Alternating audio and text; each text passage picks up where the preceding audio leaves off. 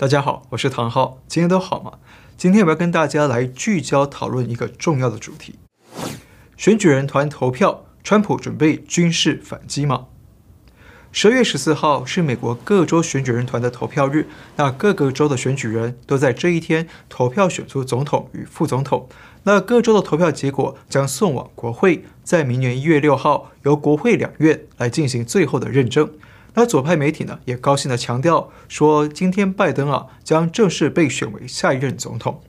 那大家可能很好奇哦，选举人团都已经投票了，那川普是不是已经没有希望翻盘了呢？这场大选的真相是不是就没有办法查明厘清了呢？还不是的，我们在上一集节目里跟大家提到过，川普手中至少还有三张牌可以打，我们再简单的跟大家讲一下。第一是法律战。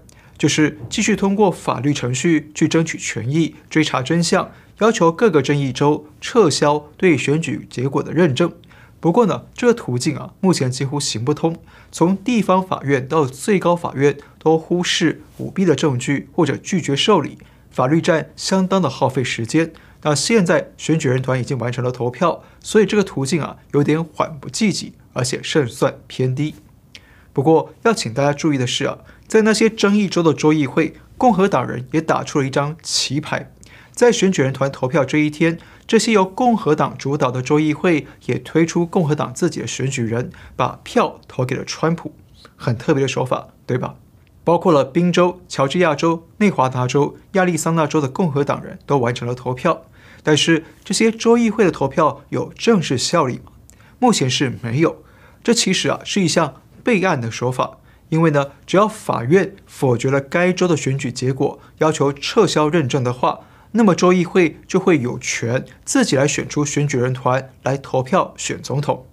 所以啊，这次州议会共和党人的做法，等于是提前完成了后半部，也就是安排了选举人团选总统。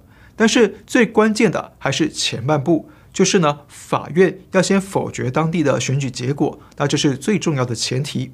如果这个前提发生了，那州议会选出的选举人团才会有效力。否则呢，没有这个前提的话，后半部就走不下去了。听得懂吗？像宾州共和党党部啊，就发出了声明，强调他们进行这项程序性投票，不是为了篡夺或挑战宾州选民的意志，而是为了保存未来或许可以推进的法律权利。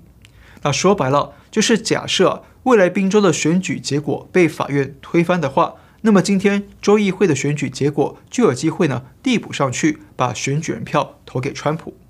第二张牌是国会战，也就是在一月六号，当国会要认证各州选举人的投票结果的时候，由众议院与参议院的议员出面，对争议州的投票结果提出质疑，接着再由国会两院来进行协商，决定是否。要否决掉某些州的选举人票，那如果这张牌能把拜登的选举人票否决掉，删减到低于两百七十票的时候，那么就会触发宪法第十二修正案，也就是当没有候选人得票过半的时候，就改为国会众议院来选总统，参议院来选副总统。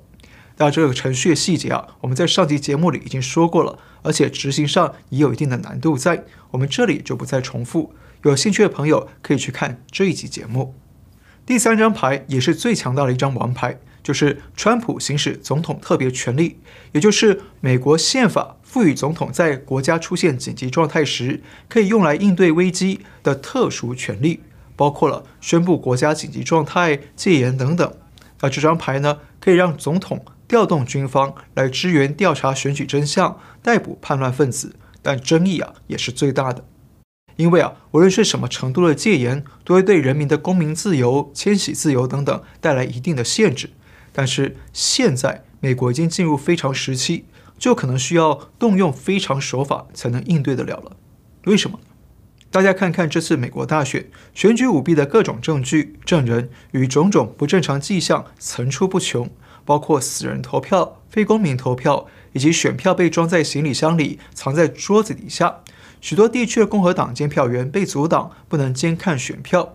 底特律还发生在短短两小时之内，选票开票从七千张暴增到十三万张等等。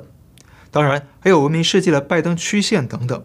那这些诡异的迹象呢，其实不需要用什么专业解说，用常识来思考呢，都会让人觉得不对劲，觉得选举背后啊一定有什么不正常。但是呢，各级的司法体系、地方政府官员以及主流的左派媒体们却都完全忽视、视若无睹，就连最高法院也都选择回避不受理。所以，川普阵营的法律战受挫，选举的真相没有办法查明，实际上是放纵一帮非法集团或者是深层政府，任由他们践踏摧残美国的自由民主，任由他们剥夺美国人民被宪法保障的天赋人权与平等权。任由他们对人民选出来政府公然发动政变与夺权，而且这场舞弊真相没办法查明的话，会让美国的宪政民主出现危机，无法确定谁才是真正的多数民意选择。同时，这场选举舞弊或者政变不但剥夺了人民自由平等权，还会让国家陷入信任危机，甚至可能出现分裂或内战的后果。举个简单的例子啊，我们在美国嘛，那现在啊都已经不太相信所谓主流媒体的报道，因为已经有太多的造假与政治操作，我们就连上网查询 Google 和 Wikipedia 都不太敢相信里面的内容，因为啊他们都是深层政府的一份子，为了政治目的呢，大规模的删除言论，让我们能看到消息啊越来越口径一致，越来越只有一个声音，所以啊。这绝对不是一场简单的选战输赢的问题，而是一场攸关美国未来、攸关世界未来和人类生活的关键选择。这真的是世界的十字路口，历史的十字路口。那美国未来能不能保住传统价值与自由民主，还是会走向左倾、走向社会主义呢？今天就是关键性的保卫战。更何况，包括中共、古巴、委内瑞拉等等外国势力都涉嫌介入这次大选，与美国的极左派势力联手操控大选结果。这等于是美国受到了外国敌人的颠覆与政变，国家安全受到严重威胁。所以，在这个国家安全受到内外交逼的非常时期啊，美国总统可能需要使用非常手法，才能应对这场前所未见的国家危机。其实，在美国历史上啊，至少有六十八次戒严状态，而唯一的一次全国性戒严呢，就是一八六一年，林肯总统为了应对南北战争，宣布戒严。他不顾法官与媒体的反对，暂停人身保护令，强硬逮捕了一万四千名政治犯，关闭三百多家报纸。最后，美国在林肯的带领下，终于换来内战结束，国家回归和平，也废除了奴隶制度。林肯也成为美国史上最伟大的总统。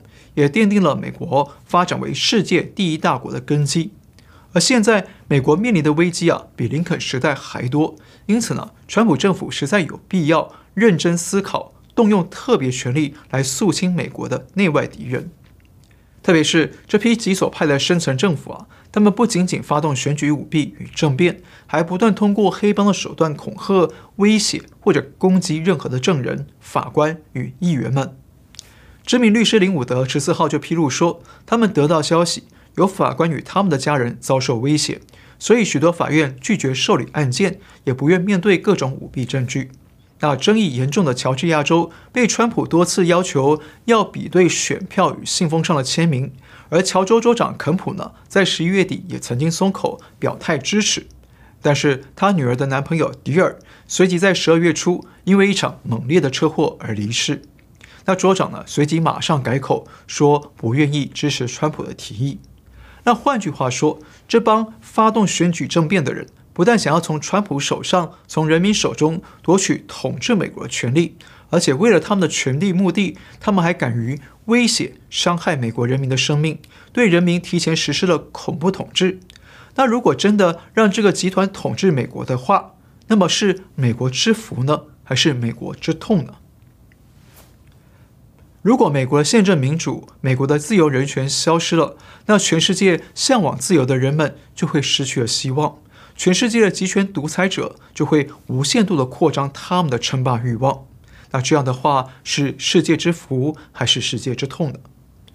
因此啊，我认为川普政府确实有必要严肃考虑动用总统的特殊权力来应对当前美国的内外危机。一方面是调查厘清这场大选的幕后真相。一方面是追查打击任何参与选举舞弊、试图颠覆美国的境外与境内势力，至于川普该怎么样行使总统特别权力呢？我们之前已经说明过了，那我这里再补充一下，大致上有几个步骤。第一，宣布国家紧急状态，让总统取得至少一百三十六项特殊权利，包括戒严的权利。第二，公布涉嫌舞弊的不法集团的充分罪证，总统啊必须公布详细有力的证据，才能将这群叛乱分子充分定罪，也才能让两党的支持者都能明白真相，都能心服口服，减少争议。第三，实施有限度的戒严，尽量降低对人民的不便与影响。同时，可以让总统调动军方来接管部分或者全部的行政权和司法权，这样呢，才能摆脱深层政府的掣肘，深入调查舞弊与政变的真相。第四，启用反叛乱法，先依法呢对叛乱分子发出声明，要求解散。那接着呢，就能动用军方力量，在国内啊对叛乱分子进行扫荡与逮捕，再送交军事法庭来审理。等真相厘清，国家威胁平定之后，再取消戒严，恢复正常的社会秩序。当然，听到戒严，听到军方啊，可能会让不少人觉得啊，是不是要进入威权时代？是不是要搞啊独裁斗争呢？但其实不是。这次美国已经因为这场选举政变陷入空前的国家内部危机，还让美国在国际社会上失去威信。如果美国不能坚决地扫荡内外敌人，查明舞弊与政变的真相，那美国不但可能会走向内部分裂或者内战，还可能被境外的敌人趁机渗透、掠夺、蚕食、鲸吞。美国如果失去世界第一大国的实力，那中共势必将趁机称霸、霸凌四海，全世界都将落入共产红潮的威胁。那么，我们要来问一个关键问题哦：川普会想动用特别权力吗？会想宣布戒严，出动军方力量来扫荡敌人，调查选举真相吗？那我个人目前观察呢，川普确实有这个用意，而且已经在一步步的铺垫，一步步的释放信号。什么信号呢？至少有六项信号透露川普准备军事反击。信号一：二零一八年宣布国家紧急状态。我们之前就提到过，川普早在二零一八年九月十二号就签署行政令，宣布国家紧急状态。用来应对外国势力介入美国的国内选举，一旦发现有海内外人士、机构、企业涉入干预美国选举，那美方就可以查扣这些人员与组织的相关资产，予以冻结。那这项紧急状态到今天依然有效，而且这项行政令规定，国家情报总监要在选举后四十五天之内提交报告给总统，说明外国势力干预选举的情况。那今年投票日是十一月三号，那么十二月十八号就是提交报告的最后期限。一旦川普获得外国势力与境内势力干预选举的报告，就掌握了证据，可以进一步对不法集团来发动追击。信号二：撤换国防部长，直接统领特种部队。川普在大选之后就宣布撤换国防部长，改由国家反恐中心主任米勒来接任。米勒不但具有军方与反恐的实战背景，他上任之后还立即宣布要求特种部队直接向他报告，绕过原有的官方渠道。那为什么要绕过原有的渠道呢？因为川普已经在有计划的扫除内鬼，绕开内鬼，准备在必要的时候直接调动特种部队进行特殊任务。所以不能提前走漏风声，避免让深层政府这帮黑势力知道。信号三，第八十二空降师透露，风暴来了。十二月七号，川普对外宣布，马上就会有大案子要发生。隔天十二月八号，德州检察长就宣布起诉争议四州，指控他们的选举程序涉嫌违宪。那就在同一天，美国著名的武装部队第八十二空降师在脸书上发出文章。上头只有简短的四个字：“风暴来了。”文中还附上多张八十二空降师的训练照片。那再隔天呢？八十二空降师再发出文章说：“只要这里是勇士的家乡，这里就仍将是自由的国土。”这段话很显然是引用了美国国歌最后一句歌词里的“勇士家乡”和“自由国土”。那言外之意呢，是八十二空降师将为美国的自由而奋战。那这些信号啊，对于一向保守的军方来说是相当罕见的。信号四：首度定性政变与犯罪。川普虽然已经无数次的批评这次美国大选舞弊，但是呢，他一直没有指控这场舞弊背后藏着政变的阴谋。但是在十二月十号，川普在推特上引述了美国媒体的报道，有一位受访者说：“事实是我们国家被人偷窃，一场政变就要发生在我们的眼前。”这是川普啊第一次将政变与这次选举舞弊联系在一起。而且了，到了十三号。川普在推特上公开表示，那些争议的摇摆州不能合法的认证他们的选举结果，否则他们就是犯下严重的需要受到惩罚的罪行。那换句话说，川普在一步步的升级对这场选举舞弊的定性，开始从舞弊升级拉高到政变的层次，而且是犯罪。舞弊啊，只是对人民的欺骗，对国家法纪的破坏，但是政变、啊？就升级到对国家的叛变、对人民的不忠诚了，也就升高了川普可以动用军方的合理性，可以调查、逮捕、审判这些罪犯。信号五，前往西点军校宣誓与军方并肩作战。十二月十二号，大批美国民众在华府举行集会游行活动，声援川普，呼吁停止窃选。但是这一天呢，川普却没有亲自出来跟支持者做近距离的接触。川普呢，反而搭着直升机飞往纽约州的西点军校，观看一年一度的陆军与海军橄榄球大赛。川普抵达现场，受到全场陆军与海军学生的热烈欢迎。虽然这是川普连续第三年到场观看海陆大赛，但是这个时候啊，是大选战情非常紧张的时候。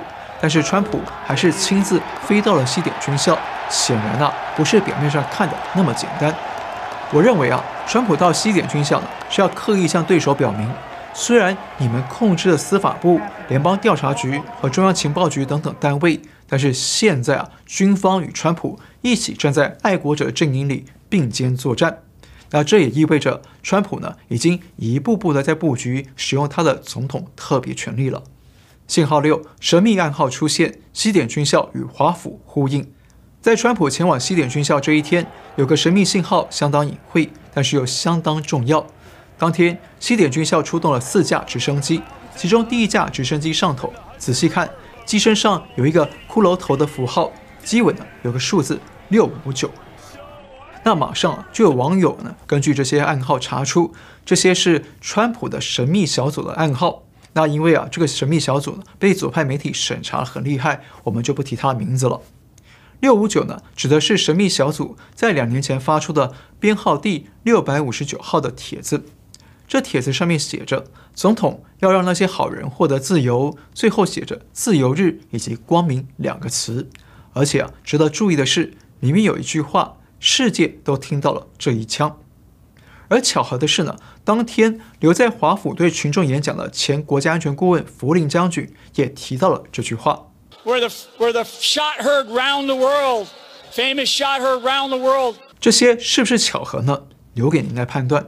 但是对我来说，太多的巧合呢，就不是巧合，而是计划与安排了。另外，知名律师林伍德也在推特上提醒民众要准备好粮食、饮水等等物资，为特殊情况做准备。那我们无法确定这是不是意味着开战的信号，但是呢，值得我们留意。好，以上就是我认为啊，川普正在准备动用总统特别权力，很有可能会出动军方来制止政变集团的几项主要信号。我们再重复一遍：信号一，二零一八年宣布国家紧急状态。